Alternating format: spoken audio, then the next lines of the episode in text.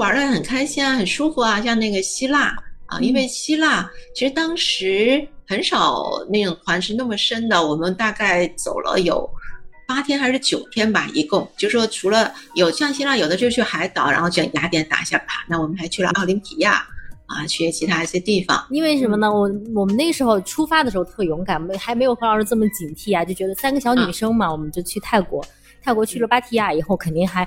大家说去了就去那个芭提雅，是不是要看一下那个人妖秀？因为那个秀都是在很晚的时间，例如说十一点多，嗯完事儿以后就十二点，就凌晨，可能恨不得就要跨到第二天了。走的时候还行，回来的时候有点害怕了。对旅行的看法，我现在的想法就是说，我就是想看看不同，就是因为我觉得有太多不同，其实每个不同，人家都有它的道理。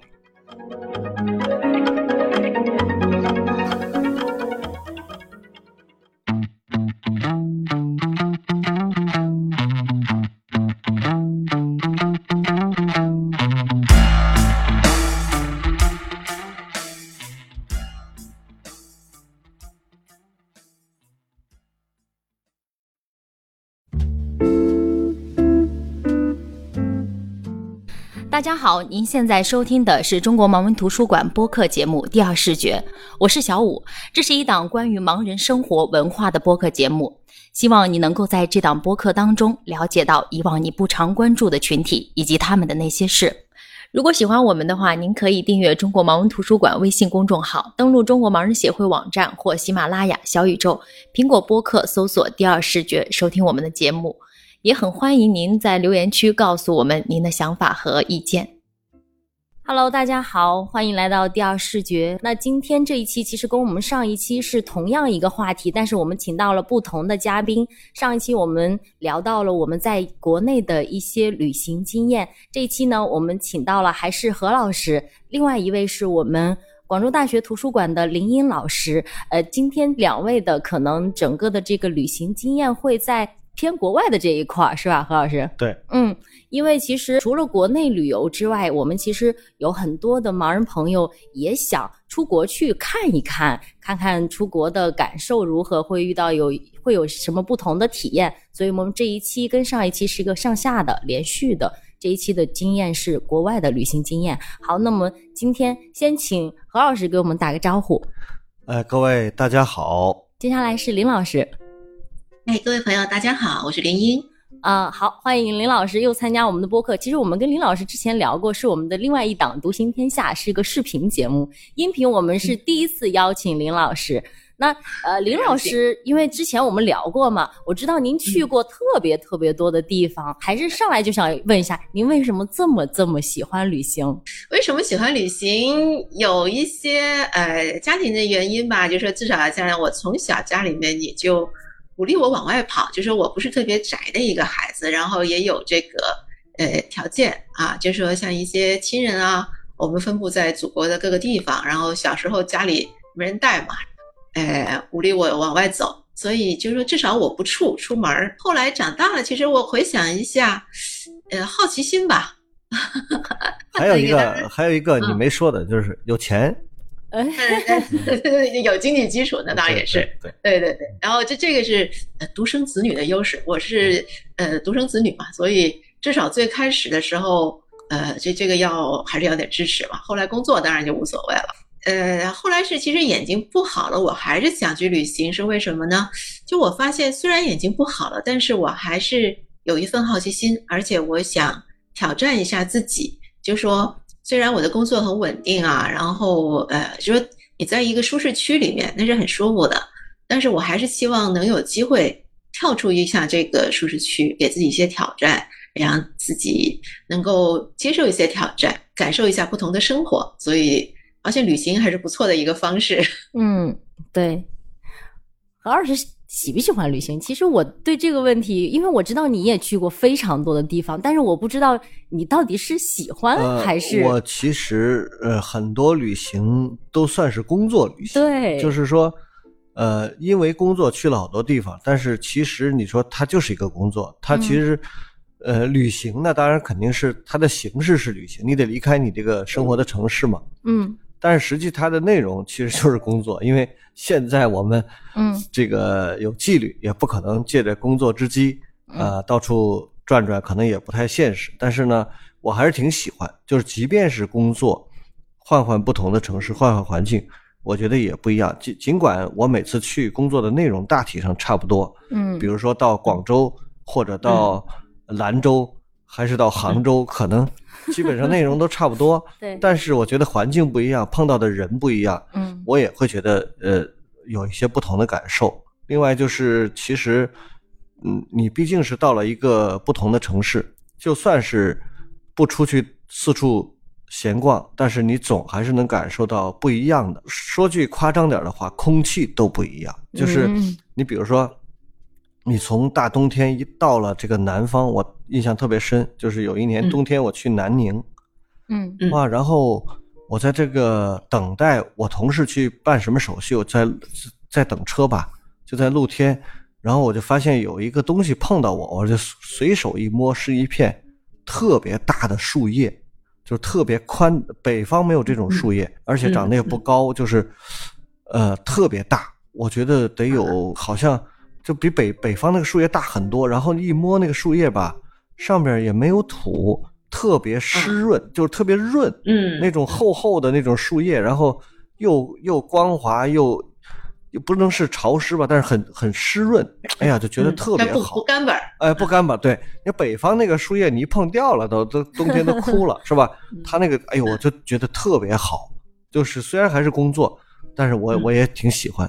就类似这种，包括你比如说你吃的东西也不一样，是吧？嗯说嗯说话的口音也不一样。其实我一直有一个特别遗憾的事儿，我其实从二零零一年底开始出差，到今年差不多二十多年了，去也陆陆续续去了很多地方。我就想，当时也没有智能手机嘛，没录音，也不可能用视频的方式把它记下来。但是我想，声音其实早就有条件，是吧？随随手录录一点街上的声音，然后加点标注。我觉得未来等我退休了，慢慢听一听，就觉得特别好。但是可是现在已经都没录，挺遗憾的，觉得。嗯，哎，那何老师说到这儿，之前了解林老师出国是非常多的，国外您嗯都去过哪些地方啊？给我们让我们眼馋眼馋。呃，去过的话呢，现在呃欧洲去的比较多，欧洲去了五次，哇哦，呃对，基本上实力，呃，我不是，就说只是碰巧吧，而且那个生根好签，那个去多了之后生根好签嘛。嗯东南亚这边，因为东南亚离广州也比较近，而且呢，呃，一般的像寒假你要选择去哪儿玩，就东南亚就比较合适嗯啊。然后像澳新啊，呃，还有呃非洲就只去了南非，然后哦美洲就一直还没去成。俄罗斯的话就只去了那个贝加尔湖，嗯啊然后还有南亚一那个像尼泊尔啊这种地方，哎，也蛮有特色的，我觉得也还有意思。哇，那你真的是去的，就是世界上没有，呃，几个地方没去过了，就是除了南，呃，这个整个美洲大陆美洲，美洲大陆对，还有南极洲我那也没去过。南极洲就别去了，太费钱了。有计划吗，李老师？美洲还是有有，应该还是会有机会去看一下的。南极的话，呃，看看我能不能中奖吧。那您去过这么多地方，除了我们上次深聊过的那一次英伦之行，有哪一次是比较印象深刻的吗？其实挺多印象都不错，就是说因为嗯。毕竟我选的话还是呃比较有差异性的，然后而且因为我回来要写嘛，所以就说还是会尽可能的去体会它的不同。嗯。啊，所以都还呃你说比如说玩的很开心啊，很舒服啊，像那个希腊啊，因为希腊其实当时很少那种团是那么深的，我们大概走了有八天还是九天吧，一共在希腊。嗯。啊，就说除了有像希腊有的就去海岛，然后去雅典打一下卡，那我们还去了奥林奥林匹亚啊，去其他一些地方，就说那个呃印象很深刻，而且因为呃毕竟那个古希腊文明对欧洲的文明影响也很深嘛，嗯。然后到呃比如说像尼泊尔，尼泊尔也相当有特色的一个地方啊，虽然可能很多人会说它呃一听他觉得跟那个印度很接近，而且又比较落后，会不会很脏很乱？这是它的一个特色。但那一趟的旅行很愉快，整个团才八个人，然后当地有一位地陪，那位地陪是尼泊尔人，但是他的中文说得很好，但是就是尼泊尔他的那种呃那些文化看起来很很有意思，而且而且我们那时候呃就说跟着去一辆三十多个人的车，就坐了我们这几个人嗯啊，那司机还带一个助手，哦，就反正反正那一趟又是。呃，我们也是寒假去的吧，然后那个他就不算他的旅游旺季，他嗯最好的季节好像是十一月，嗯就说他的那个天色最晴，嗯就说他因为去尼泊尔是看喜马拉雅山，他那边海拔不高，像我们这边你就要去看喜马拉雅，要看雪山，那至少你到呃拉萨那些都海拔三千多了嘛，嗯啊那边它才海拔才一千多嗯啊，所以就说完全就不用考虑什么高原反应，雪山它是一串儿的雪山。那那 一整排，然后所以那时候我写的那个文章，就是你可以，我那个题目是听雪山的合唱，哦，你就是觉得，呃，就说我我看不是很清楚哈、反正只能就勉强就就瞄几个白的尖儿。你其他人就跟我说，这些白色的雪山前面就还有矮一点的，然后呢，它是你这一片看过去，你前面会是有树林、有森林，远一点高起来，那是一片那种黄色的那种草甸啊，就是那种哦高原的那些草甸啊。然后再往上可能一些褐色的岩石啊什么什么的，然后再后面才是那整排的雪山。像你在那个博卡拉去看日出，那个就后面它那个鱼尾峰，鱼尾峰很漂亮，它是两个叉儿的鱼尾嘛哦，想哦想象得出来吧？哦嗯啊，它是两个叉儿，然后就说你能看得见它分的那两个叉儿，而且那个它绿尾峰其实不是很高，六千多，就那种日照金山很容易看得到，就是当太阳出来，它的光是那种呃红色的，打在那雪山上就是红的，呃，就我勉强都能能回来把那图片放大放大，也能看到个影儿啊，也能看得出来那个。哦，就当时你就想，而且就真的你就觉得哎很有特色这种景，而且它那就比我们去西藏看呢，就相对来来说那个，哎难度要小一些。那李老师呢？您这些年出国这么多，除了尼泊尔，尼泊尔的特色，除了您所谓的这种在那看到了雪山，那尼泊尔您因为可能嗯未来是不是尼泊尔还有一些其他的要给我们分享？因为最近好像尼泊尔确实很热，还是因为是因为我最近关注了那个登珠峰嘛，大家都从那边往上登。不是，有老有一些那个视频博主，他能那个就是说嗯在尼泊尔做什么导游啊，还是做什么，是，经常能刷到，啊我也能刷到。嗯。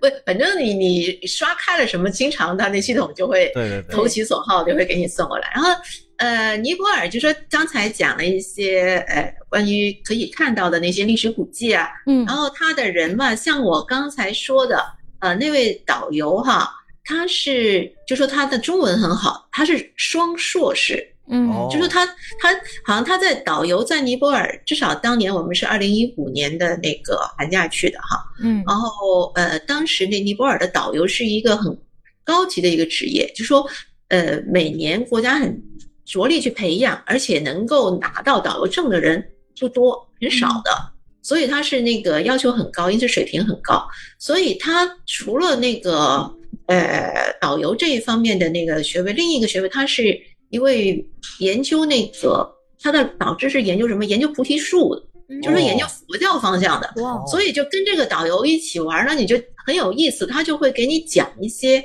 关于这种呃有点哲理性的一些东西哈啊，就就比如说，哎，这这里那个他们我们就问他，就关于这些菩提树这一些他们怎么看啊？然后因为像我们去的一些有一个地方吧，叫什么崩吉普尔吧，嗯反正就就是有很多的那些很古老的菩提树，嗯呃，然后他也就给我们讲这些菩提树在当地人他们会怎么看待它，而且我们就是说，就毕竟你像佛教跟这个呃印度教还就不不同不同嘛，然后当地人会怎么选，然后他反正呃，就说你会觉得他导游跟我们讲解下来，你就会觉得当地人的生活很平和，嗯啊，就说嗯。可能因为有信仰，因为像刚好是在我出发那天，我说因为那个航班很早啊，然后就是叫当时是叫了一个车，那那个司机就问我要去哪儿，我就说要去尼泊尔，居然那个司机说，哎，那里是据说是最幸福的国度，哎，然后我就。很惊奇，我说，哎呀，居然这个司机也知道这事儿，然后而且居然他是这么出名啊，然后后来就到那儿，我们也跟这个导游小龙讨论这个问题。哦，他也就说是因为这个信仰的问题，所以呢，他们就呃至少是比较平和哈。你当地的人会呃就更接受他们的命运哈。你是这样想，因为像在当地，呃，是我我们是很 就很有钱吧，这么说吧哈。然后因为他的那地方，你看你那个叫行李生搬，你搬行李啊，你要给小费。你在欧洲啊，怎么也是那个一欧到三欧，那你再折算成人民币，那就好几十块钱了。你说的搬行李是从哪儿搬到哪儿？就是呃，就从酒店大堂给你搬到你房间啊，那样搬到房间是吧？嗯啊啊。你说的啊搬行李，我我有一个感受啊，就插一句，嗯就是我们在那个就是飞机落地以后去取行李嘛，是吧？就是在嗯很多国家就是都是这样，你自己取那转盘转过来，嗯嗯你自己嗯拿走。对，呃，还有就是说你在那个呃，在那个飞机场出来以后，比如说要坐那个机场巴士，嗯，然后那种行李也都是你自己提着，然后把它嗯放到那个行李舱里头。但是我在日本，就是我在那个大阪关西机场吧，我就、嗯呃觉得好奇怪，因为他我们我们拿着行李去等那个机场大巴，然后在那儿等着的时候，他就把所有人的行李都、嗯他都要拿到他那儿，就是他把那行李呃就是都给排成队，排成两呃这个两列，整整齐齐排好，然后每他从转盘上先取下来，，对取下来放在那儿，然后每一个行李还都给你擦，那箱子肯定哦，那个还都拿那个布给你擦干净像。他们的特色。哇，我觉得我还以为要给钱呢，我说这服务你不得给点小费啊，是吧？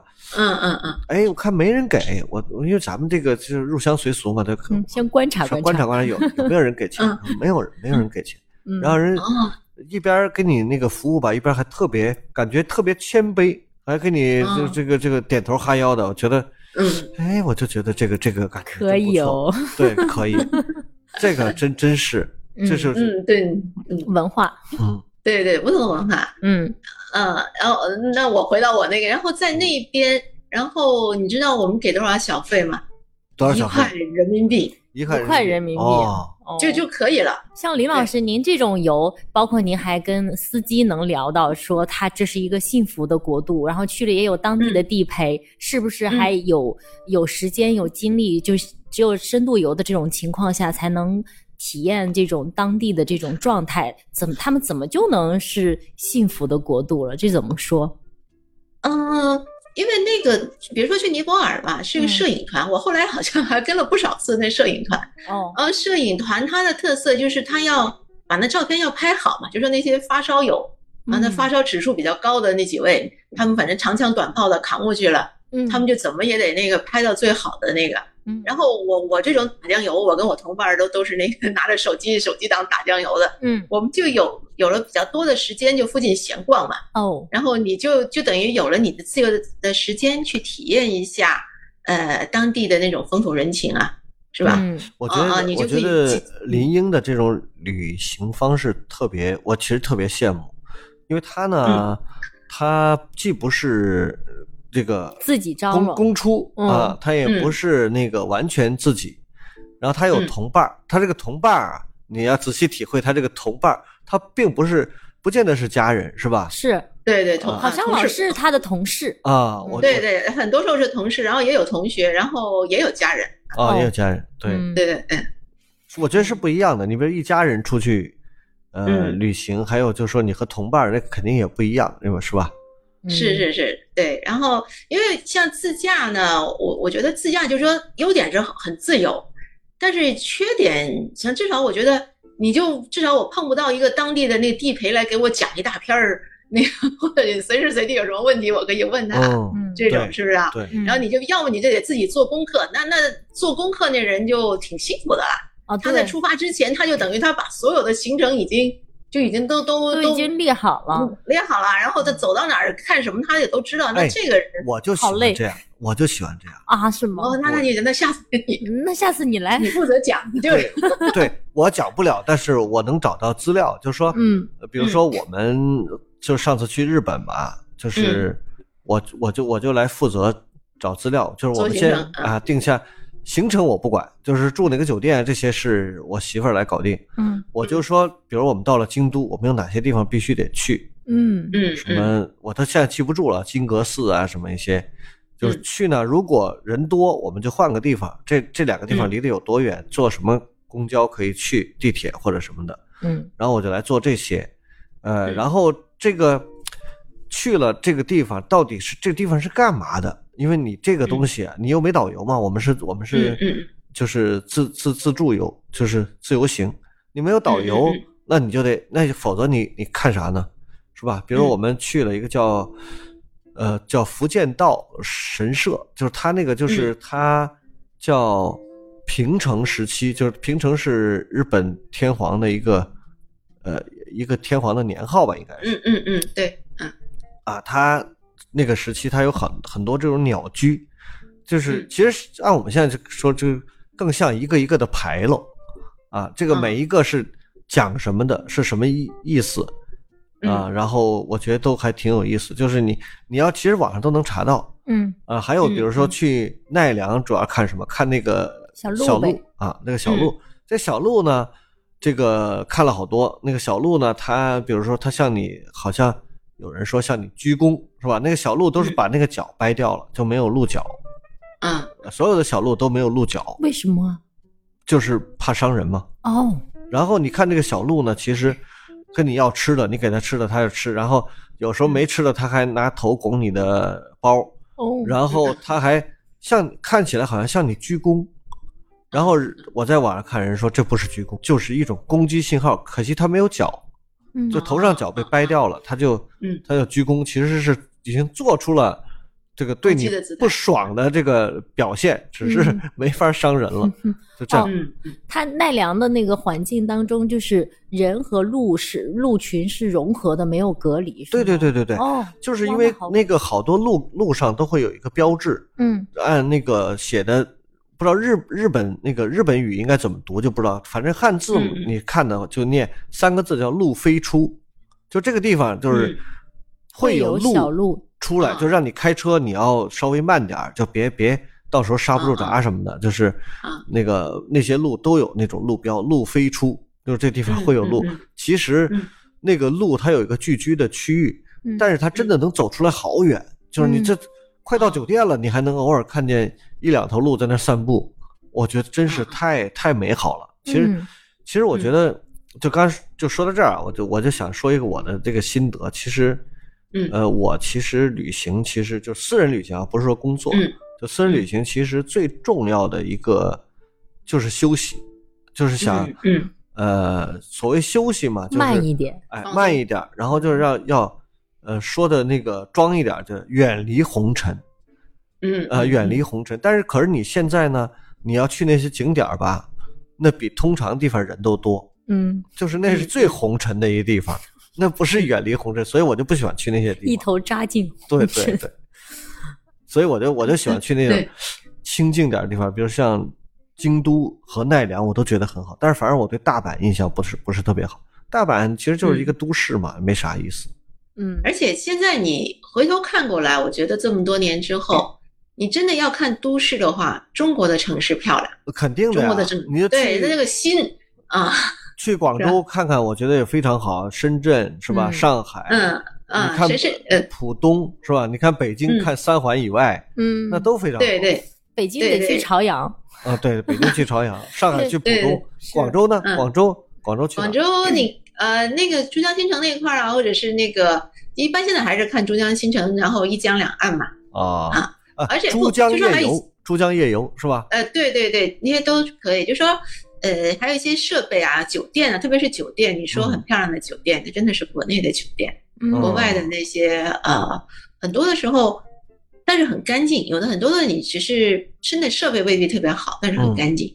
对我我就觉得就是说，你比如说有些国外酒店吧，看起来很旧，嗯，然后嗯大堂很小，嗯然后你觉得哇，这酒店这大堂也太小了吧？就是嗯感觉还没我们嗯图书馆大堂漂亮。就是，然后但是你很正常正常但是那里面房间居然别有洞天，就是像我我们在美国住那个，开始一进去酒店，我还以为他们去小卖铺了，就是那小门脸儿，然后进去那挤挤挤叉叉，那就是说有一一个三五个人在柜台前面办手续吧，那屋里嗯。快站不下人了。嗯，但是你到酒店这个房间里头，居然还给你配的有洗衣房，嗯就是哦。好像像一一个大的，我们我们是住标间嘛，这个标间里面呃就是非常高级，然后就是面积嗯。首先是很大，嗯有这个呃就是休息区，甚至能给你分出去，这边还有会客区，那边还有一个嗯办公区，就是嗯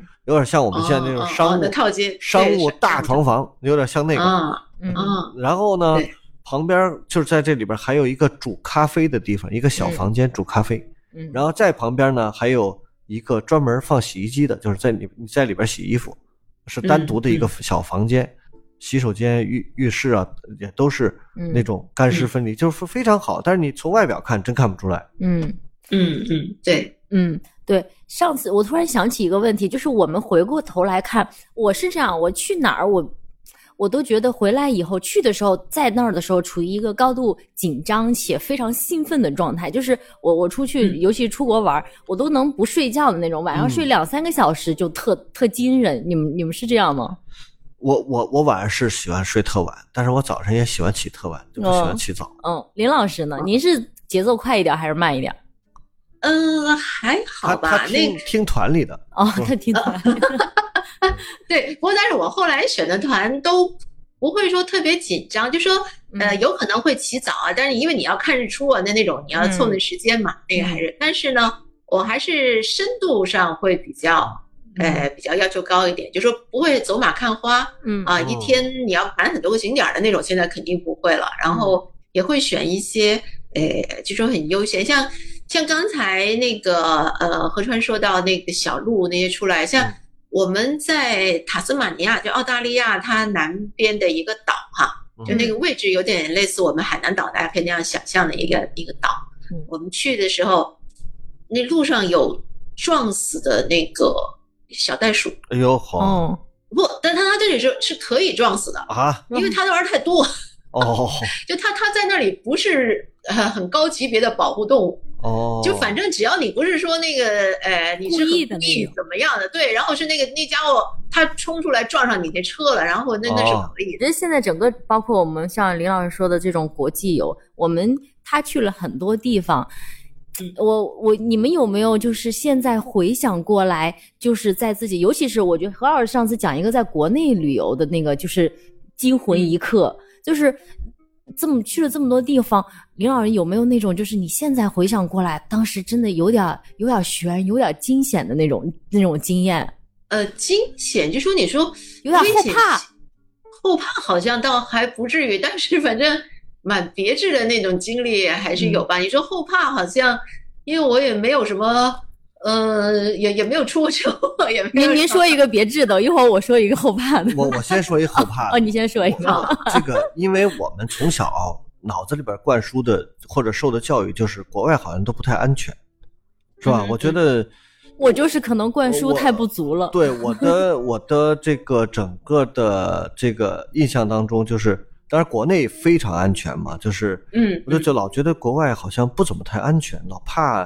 被袭击或者什么的。嗯。因为你老在新闻里边看到国内有国外啊有很多那个恶性事故什么的，比如说那个你就很紧张。然后我们也有一次去美国，有一天上午呢，这个议程可能相对比较呃比较松吧，然后我们就说中间有一个时间，就大概人家叫我们可能十一点去哪儿谈事儿，嗯但十一点前呢，我们就还有点儿可以安排点儿其他活动。嗯嗯然后我们就打算去一个博物馆看看。呃，附近呢，离我们最近有一个博物馆叫牙科博物馆。其实呢，大家就没事儿嘛，就是说那嗯就去那儿吧，反正也走不了几步路，我们就步行。呃，其实在美国，我感觉就是我们去那个地方，去步行的地方叫巴尔的摩，就离华盛顿不远。嗯巴尔的摩呢，就是我观察，就那个城市步行的人是还算是稍微多一点儿。你像在波士顿什么的，你基本上看不到人在街上走，好像特别少。嗯啊啊、对。然后我们就在巴尔的摩，就是走到一个街上之后，从马路对面就有人跟我们打招呼，嗨嗨嗨，就就喊。然后，呃，我当然看不见了。他们说嗯是一个黑人壮汉，然后他就从马路对面跑过来，然后就跟我们打招呼就显得特别友好，嗯嗨嗨，嗯就像碰到老朋友一样。呃，那我我大概也听不懂他说什么，但是我分析一下，哟，这你们这上哪儿一大早啊？可能是这意思。然后我们有一翻译，就跟跟他那个就是打个招呼，就是我们赶时间，我们要去哪儿。我们那翻译呢，他很厉害，他首先英语非常棒，就不说了。他知道美国哪些什么事情，就是各种呃犄角旮旯的事儿，他都知道。嗯，所以他大概是很很紧张啊，很紧张。我们呢都因为也不太听得明白他那个英语，傻不愣登跟。然后我们这无所谓，觉得还挺表现很自然，很淡定。嗯然后我们有一同事还挨个跟人介绍，哎，这是我同事孙欣彤，然后还伸手跟人握手，那那个壮汉也跟我们握手。这是我同事何川，我还跟人握手啊。然后那个，然后都握完手，我们那个翻译就说我们赶时间，着急走，跟大家说快走快走，别聊了。我们还有还有好几位领导呢，就他是一个普通员工嘛，他当时就显得有点疾言厉色，就别聊了，快快走。然后我们都不不明所以，然后让他走吧。嗯，然后他就让我们在前面走，他说大家那个走快一点，不要回头看啊，谁也不许回头看，大家走快一点。然后那个黑人大概可能还想跟我们再聊会儿，嗯。然后我们就在前面走，就他就冲我们喊，那意思，哎，再聊会儿吧。然后我们都走远了，走远了，马上那个前面有一个路口，然后嗯。那个我们同事就说，咱们在前面路口拐弯儿啊，就是说嗯拐弯。然后那个他还在喊我们，喊我们大概不知道我们叫什么，就喊什么呢？他说 Korea Korea，就喊我们。就拿我们当那个韩韩韩国人，但是他也看不出来嘛，亚洲脸可能都差不多，嗯就喊我们，就是我我们同事走过去之后，就嗯就批评我们，跟人瞎聊什么呀，还不赶紧走？那个，哎，我们我们都说，哎，没事儿吧？看他那个空着手，然后我们同事特别那个，嗯。就是有有点气愤，他空着手，咱们几个就是能是人的对手。然后后来我们碰到一个华人，就是嗯。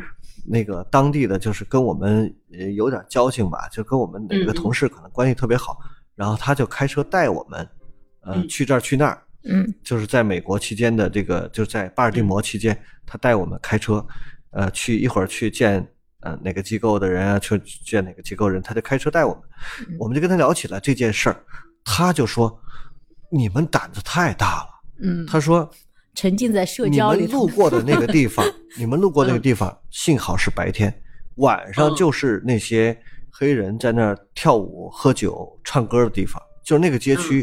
他说我我跟你说实在的，我在美国待了二十多年，我这个不开车，我是不敢步行穿过那个街区的。嗯就是我开车可以，你快速通过嘛，是吧？他也不可能拦你车什么的。但是他说晚上他们狂欢的时候，我也不敢从那儿开车走。嗯嗯啊，因为因为巴尔的摩是一个呃港口城市，主要是码头工人非常多。嗯码头工人当然以黑人居多吧，咱也没有种族歧视的意思啊。首先声明一下没有种族歧视的意思，但是就大家还是有点害怕，就是有点后怕吧。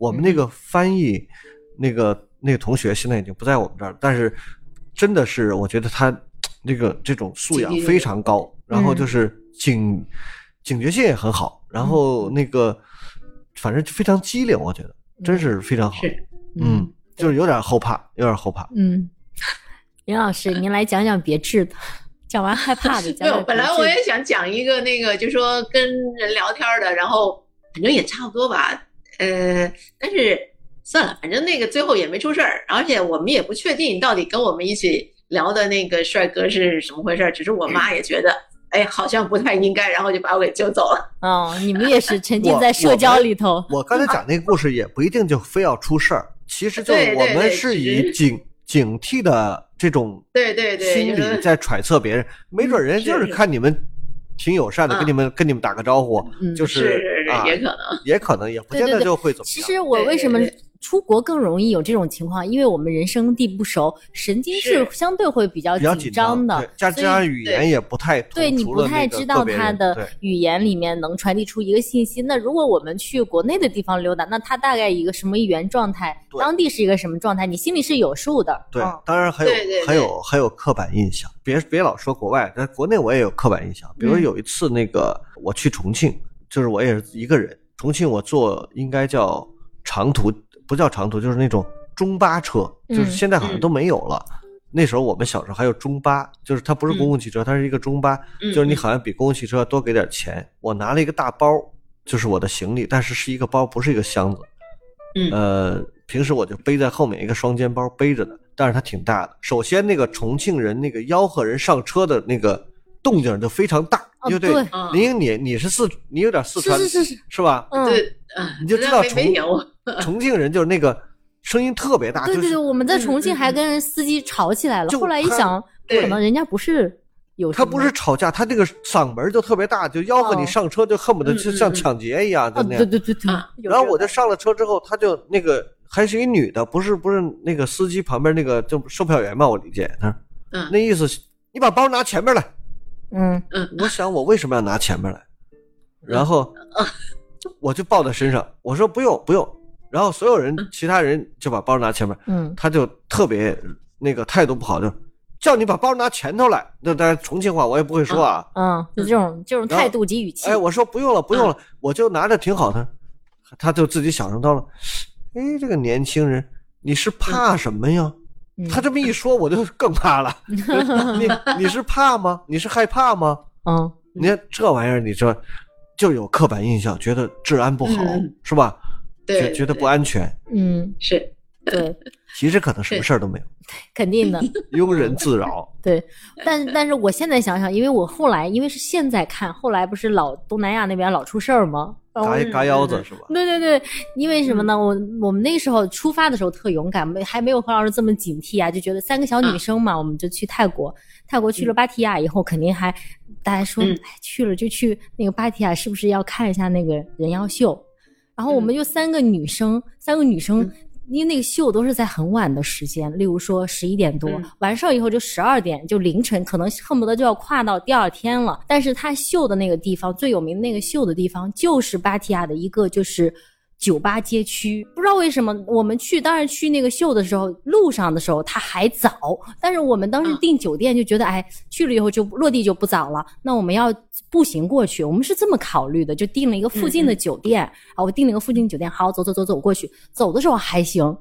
回来的时候有点害怕了，看的也挺嗨的。出来以后一看，天黑了，黑的特别透，并且嗯没有路灯。哦，没有路灯，你要经过那个芭提雅的那个人妖表演秀出来的那个酒吧街区，那可真是很黑啊！没有路灯，然后两边都是喝的醉醺醺的人，并且秀结束了。然后大家都往出走，但是你走一段路以后，有的人就坐车走了，可能住的比较远。像我们嘛，你就像国内也是一样，你走到一个地方以后，它会分流，人越走越少，人越走越少。我们三个女生个头差不多就我这样，就三个。嗯然后我们就，然后后来我们怎么走怎么都觉得有人尾随我们。啊！我现在当时真的汗毛蹭一下就立起来了，觉得那你们有交流吗？我们我们有交流呀，我们说们仨人说，啊怎么办？怎么办呀？怎么感觉老有人跟着我们呀？并且好黑。嗯然后我们就说，那咱们到酒店还有就看地图啊，到酒店还有多久？还有多久？说一看还有两公里。然后我们说怎么办呀？然后我们就硬着头皮走，然后走的也非常快。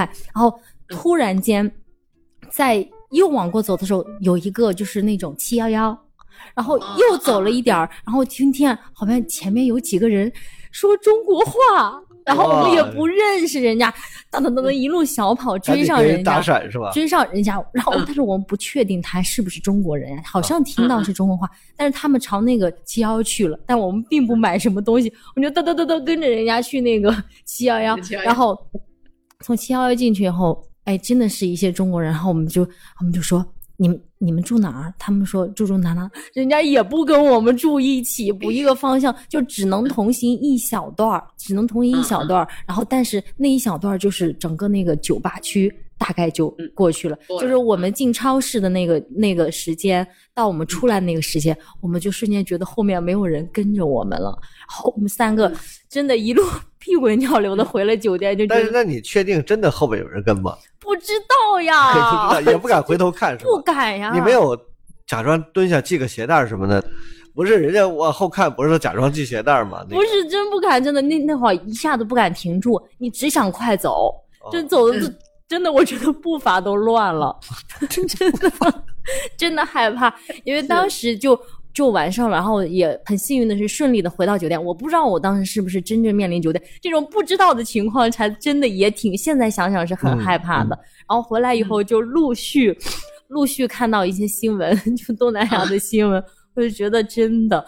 以后真的没事儿，别自己瞎逞能，就是这种警惕意识，确实去国外还是有的。像林老师这种人，是跟团就挺舒心的。其实就是你别说那个去国内吧，你去国外吧，就是你去任何地方，我觉得就是陌生地方，你是这个太晚了出门，其实都还是有，就是。对我真的，我不见得一定会出问题，但是就要尽量避免，是吧？是，当时我也不知道策划行程的时候，完全真是天不怕地不怕，完全没有想到这个，这个你你这个路上的事情怎么解决？路上你会不会遇到这种我们刚才那种你自己也搞不定也摆不脱的那种？我们只有在北京。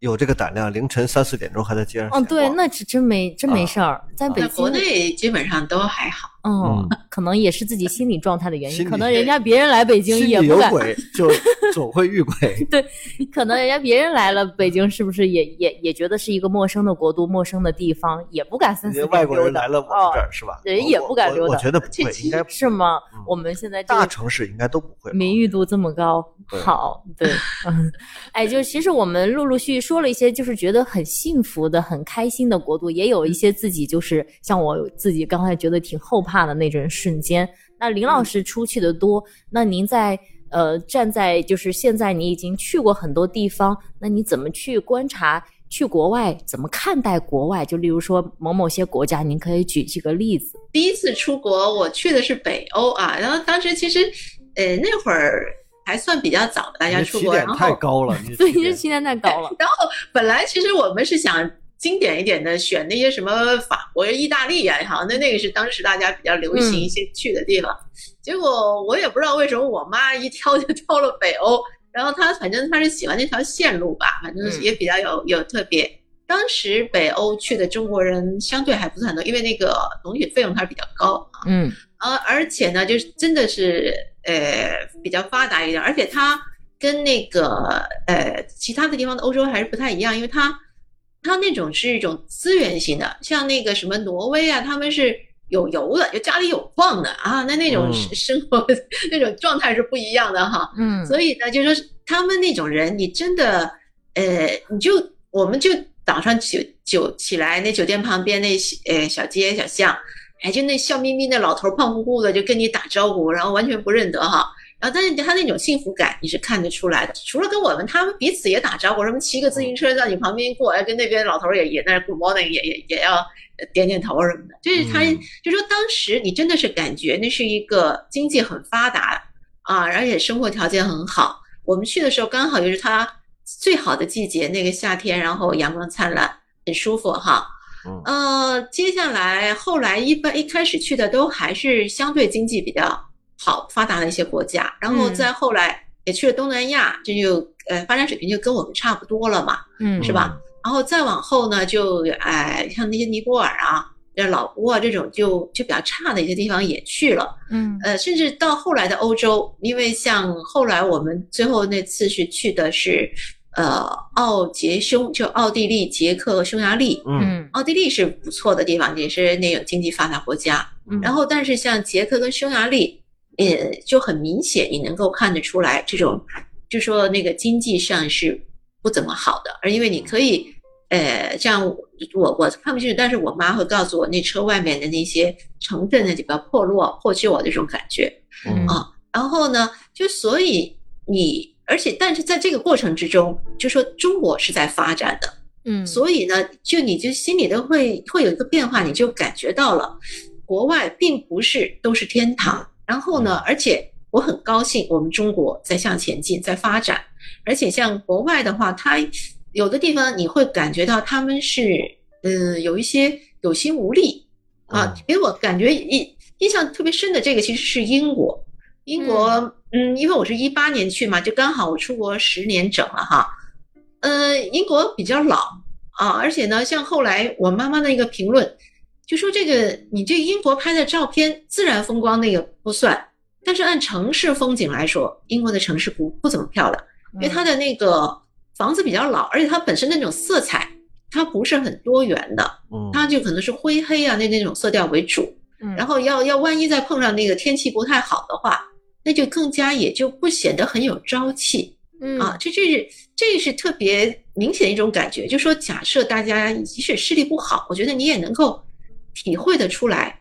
就呃，在东南亚呢，就可能是国家国家之间那种感觉就更明显了。你像是那个越南，它其实节奏很快哈，然后呢，就现在我我不太确定，因为像我们去那年，那还是很多那个摩托车大军。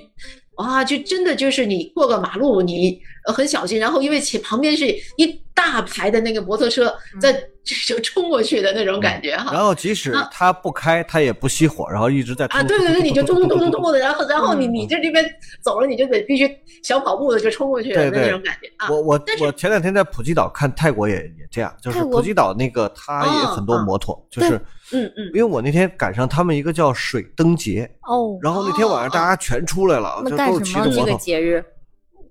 放河灯哦，就是我像我有点像我们那个孔明灯似的那那种，就是到处放在天上，然后许愿什么的。嗯，然后好多人骑着摩托，那条街简直呜呜呜，就那个摩托那个噪音又很大。哦，哎，您刚才说那个突突突，哎，我想那个泰国那个清迈的那个主要那个交通工具是不是就叫突突车啊？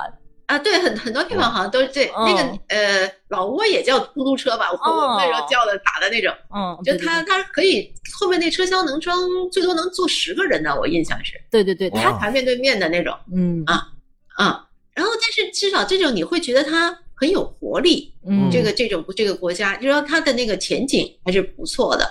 然后但是比如说你到了那个柬埔寨或者是老挝，嗯，然后就。就觉得他们好像就有点那种，呃，有有心无力吧，就是那种感觉哈。可能他不知道他怎么样能够发展的过去。像呃柬埔寨的，可能当年那个政局还不是特别稳定，呃，那个时候就说可能还有一些争乱啊什么的。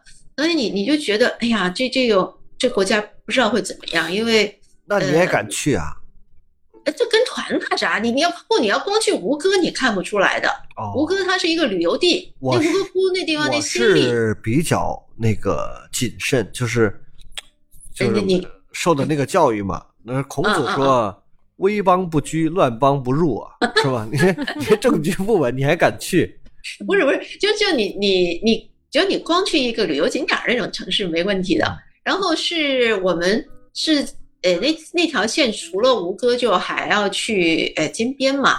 然后从吴哥到金边的话呢，是呃要当时是要开半天那个车，大半天吧，坐坐坐大巴哈，其实有点累。然后我们当时就就说为什么不走铁路？然后他们的回答挺有意思，他说其实是有铁路的，嗯，但是你要走坐那铁路啊，你就不知道你能要要开多久。我们还挺纳闷儿，我们觉得火车。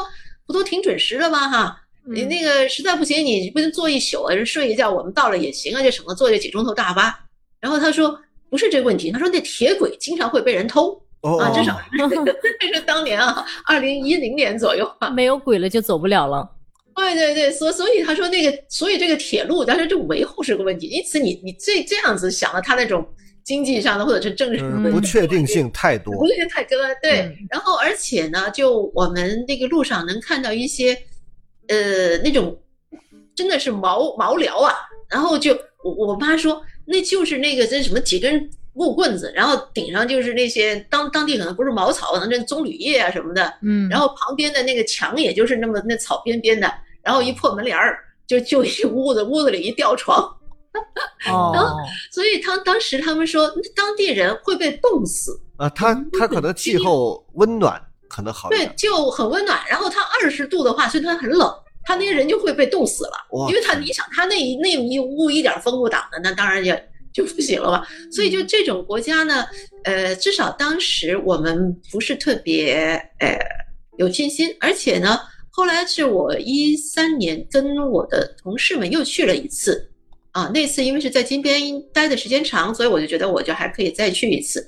嗯呃，不是，对，在吴哥待的时间长，然后后来同样也还是去了金边，给我的感觉反而是发展了，但是那种更乱了那种感觉。哦，哦，所以所以就这种国家，你到时候觉得它能发展到什么方向，这个你就不是很确定。就反而像越南呢，他那些人你就觉得他很齐心，那里的人、啊，那他就说以就像我们当年九十年代呃初啊，就那种经济发展很高速，就虽然好像有点那个秩序上嗯，不是特别什么，但是呢，它特别的那个有活力。嗯好像老挝也是，老挝也是很想发展，但是好像也还是有点那种力不从心那种我觉得它是这样，它那个经济发展啊从开始起步到发展起来，中间它不是匀速的，就肯定前面的速度会非常快。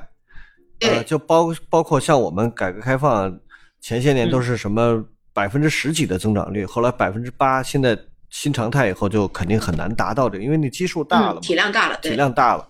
我自我在美国的话，就是我们去了好几个城市，我记不清嗯。是哪个城市了，还坐过地铁，就感觉他那地嗯。铁之老旧啊，这简直是这个，我觉得远不如北京的地铁，嗯上海、广州都比它那个高级的多。我们那个站厅那么宽阔，是吧？明亮、敞亮，然后嗯什么自动的售票机，我觉得它那太旧了，就是那个恨不得嗯楼梯都被人踩缺了角，就是那种。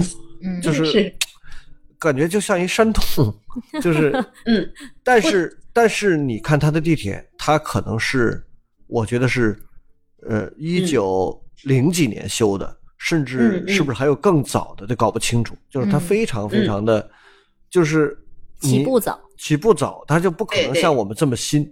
但是嗯你要说作为地铁这种交通设施来讲，它就看着是旧，但是你要作为博物馆就不怕旧，对吧？嗯，就像我们去美国很多博物馆，它也看起来不是特别新，就是很很旧，嗯但是人家呃当地的华人告诉我们，他说这大理石啊，这都是，嗯这全是台阶儿，全是大理石砌的，这是啊你看起来好像不怎么像咱们这个这个打过光的那种光洁嗯嗯如如嗯镜的那种台阶儿哈，嗯或者地面。人家那都好像都是灰扑扑的，但是人家嗯说那都是大理石啊，嗯，这个这个就不一样啊，质感不一样。嗯但是有些交通设施确实看起来很旧。嗯嗯，对，因为这就说你呃看国家的发展吧，就说特别感觉的深刻，就是觉得我们的国家发展起来，我们嗯。赶上了一个很好的时候。没错，没错。我觉得其实我就从我这个角度来讲，我在美国去了几个城市，虽然十十十来年了吧，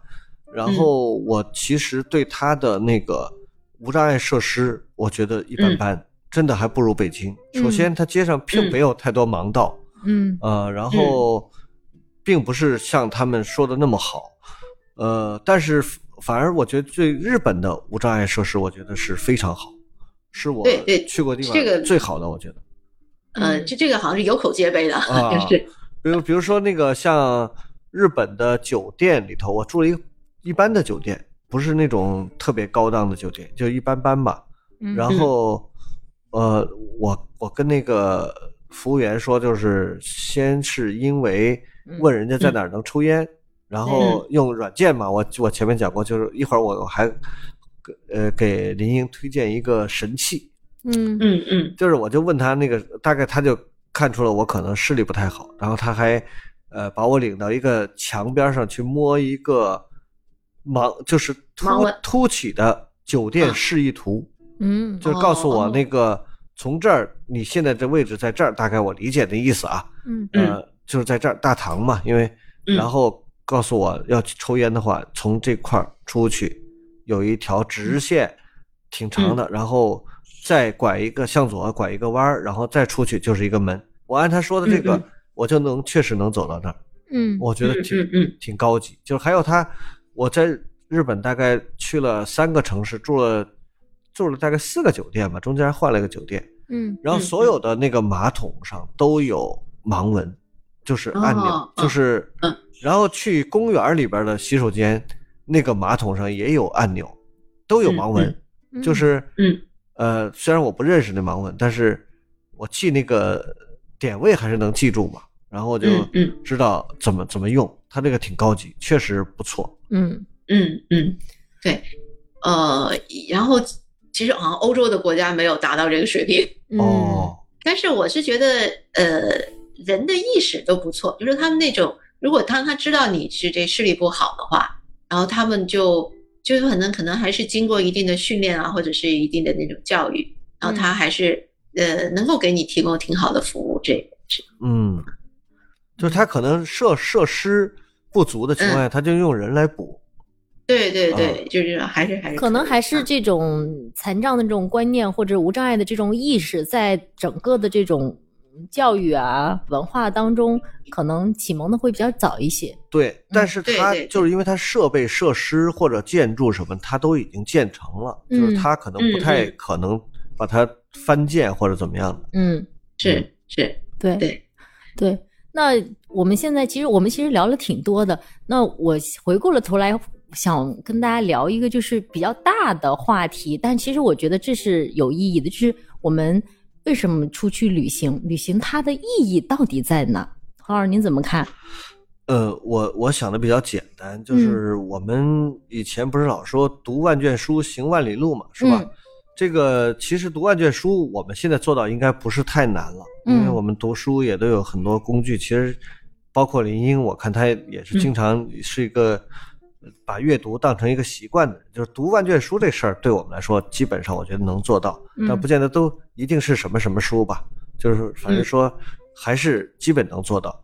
但是行万里路对我们视力不好的人来讲，确实还有点困难。其实我们现在的这个行程肯定也超过万里了，但是、嗯但是不是用脚走的啊？但是它有交通工具嘛。嗯但是我觉得就是说，他的意思其实就是，呃，我理解就是从书里看来的世界，只是一面，就是只是一个方面。嗯呃，不能说不准确，就是因为它太过抽象，就是嗯我觉得还是要亲身感受，嗯，就是对感受你才知道这世界是不同的，感受你才知道，就是不是所有的人都像就是我认识的人的这种样子。样子嗯啊，也当当然不是所有的生活都是我们日常生活的这种形态。以前我比较喜欢那个有一个小文叫《与朱元思书》，这里面讲他就讲那个风景，他讲到说鸢飞戾天者叫望风息心，就说你平时是一个特别世俗的人或者特别功利的人，然后你看见美好的风景以后，你就会把你那些要求上进的这个呃这个这个总是在这个进取的这个心啊，要歇息歇一歇，稍稍放下来一点稍稍放下来一点。嗯，就我觉得这个，呃，对我们每个人都有意义。就是我们生活中有很多要求之不得的东西，可能也一直在努力，或者一直在怎么样，有些不如意，你嗯暂时先放一放，休息休息，可能回来又不同。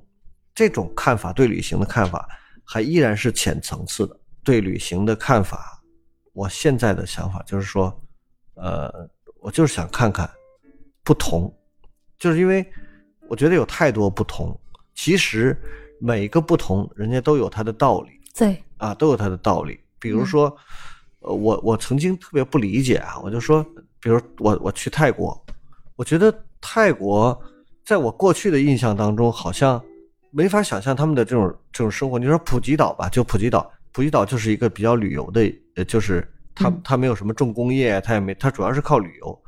但是我一想，我跟那个泰国那个导游聊了一下，我说你们天天住在这种地方，就是你觉得这么热闹，这么乱，你觉得这个生活有意思吗？呃，这个泰国，因为他也中文特别好，他在唐山学的中文，嗯，挺挺有意思。当然没有唐山口音，没有学到口音，对嗯，没有学到精髓，对对。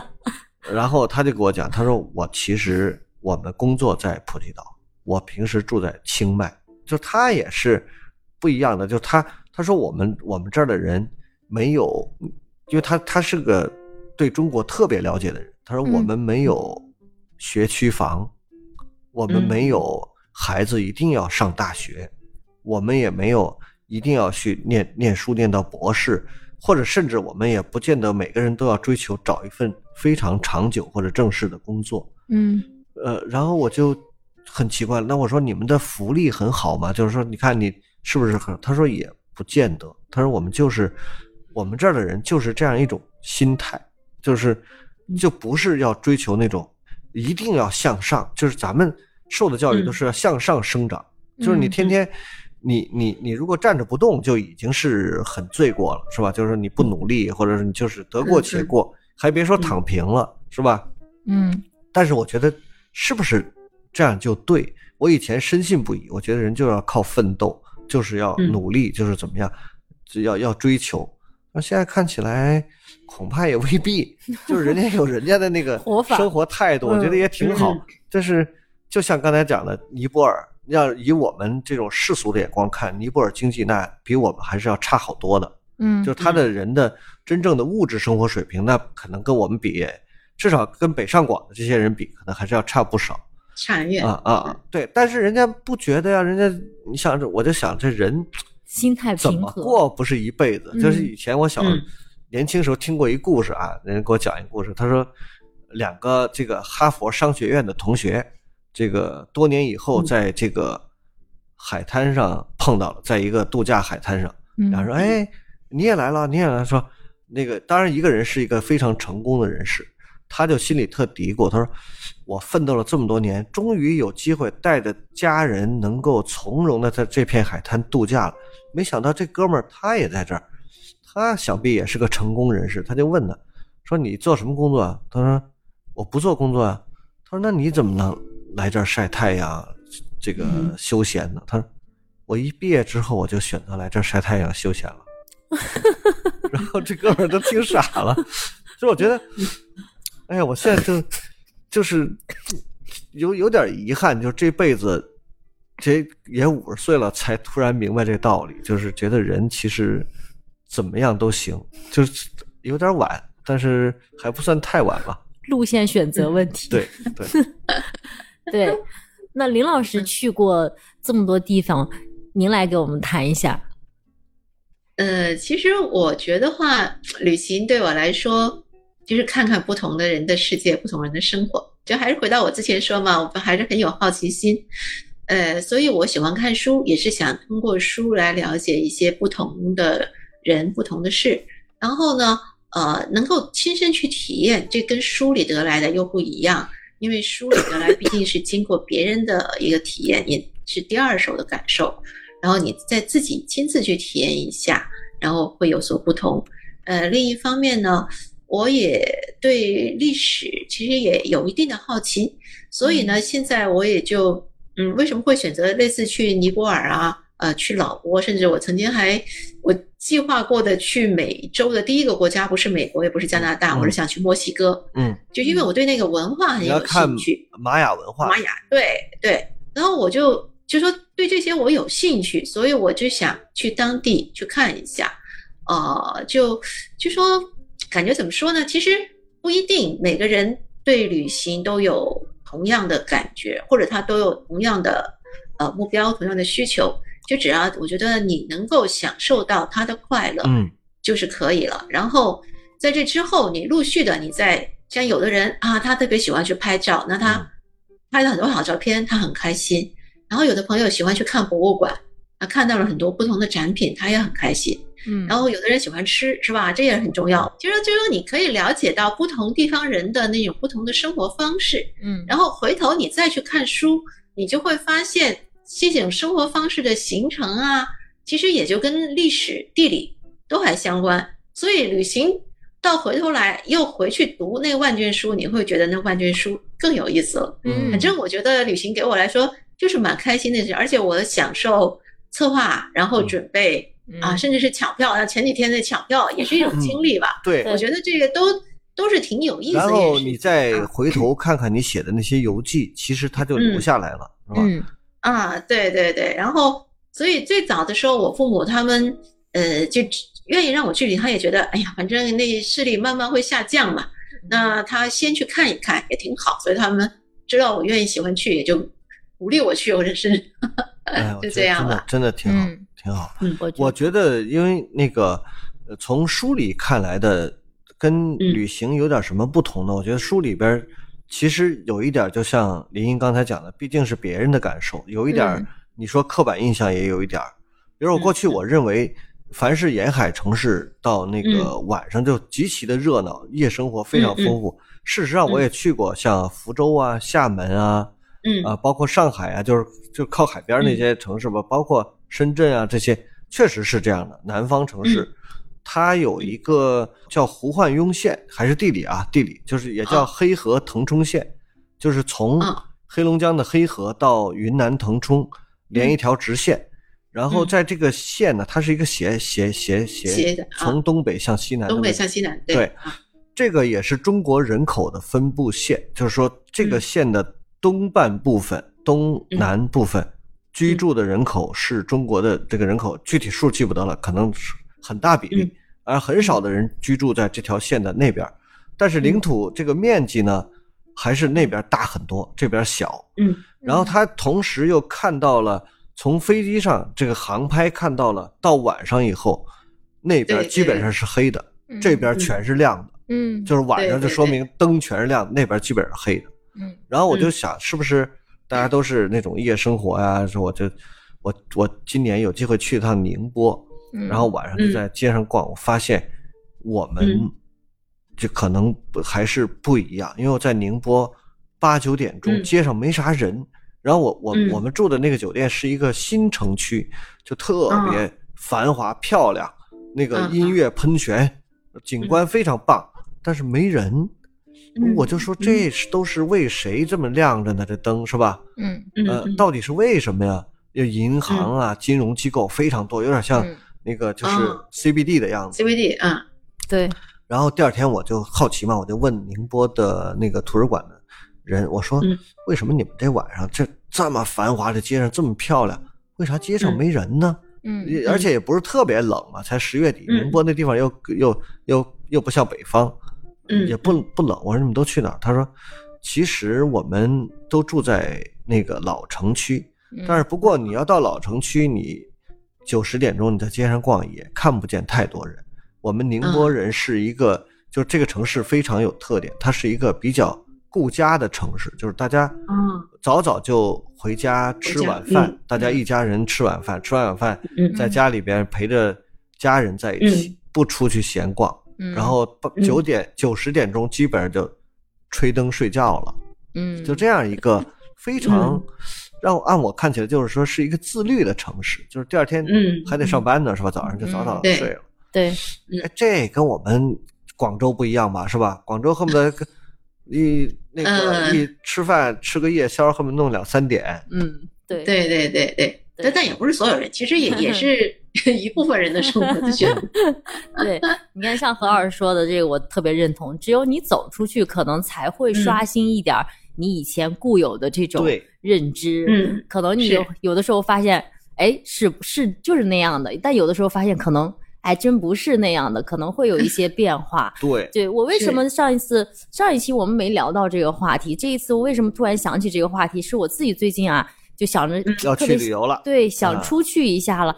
其实我我不是一个爱旅行的人，我喜欢在一个地方，因为我觉得准备的这个过程会让我觉得太繁琐了。但是后来嗯因为又工作，现在工作也稳定，你身边的生活圈子也很稳定，然后嗯生活哎这么几年吧，你觉得很好，哎，很稳定，很舒适。但是时间长了以后，你觉得会陷入一种无趣和乏味。然后，嗯嗯例如说你所所见所得，好像好像没有什么新的有意思的东西，并且你的这个生命长度，我想我大概率像这种状态的话，我也不可能。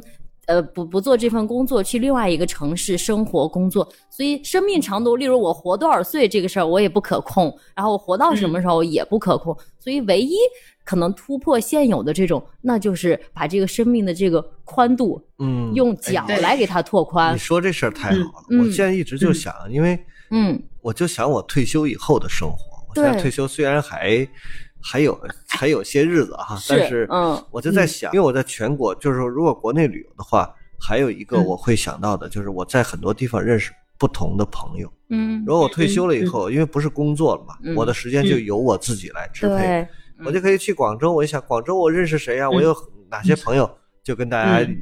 约个饭，然后大家出来对聚聚聊聊。对，然后如果我要去青海，我认识谁啊？然后嗯哪些朋友出来、是吧？我去内蒙，我去江苏，我去什么嗯云南，我都可以约不同的朋友。我觉得嗯这还有一个更加不同的意义。嗯，哎，这个也嗯挺好。对，就是用脚来强行拓宽生命的这种宽度。嗯，嗯嗯对，我们其实已经比古人那个幸福的太多了。你是像像我们这个这个行程，其实估计以前可能就李白差不多能做到，到处逛是吧？绝大部分人做不到。对，我觉得有的人爱旅行，有的人不爱旅行，但有的人可能以前不爱，后来也会爱。有的人，但是爱旅行的人应该不会不爱旅行吧？我觉得只要走出去，我觉得挺有意思。对，嗯，就说你嗯平时是一个爱旅行的人，突然这几年不让你出去了出。去旅行了，就是烦了。我觉得嗯不会有的，因为总有去不完的地方。好，我们这一期差不多这样，也是鼓励大家有事儿没事儿出去溜达溜达，这不也是春节挺好。长假快到了是吧？嗯，对，嗯找个好开心啊。对，好嘞，谢谢李老师，谢谢何老师。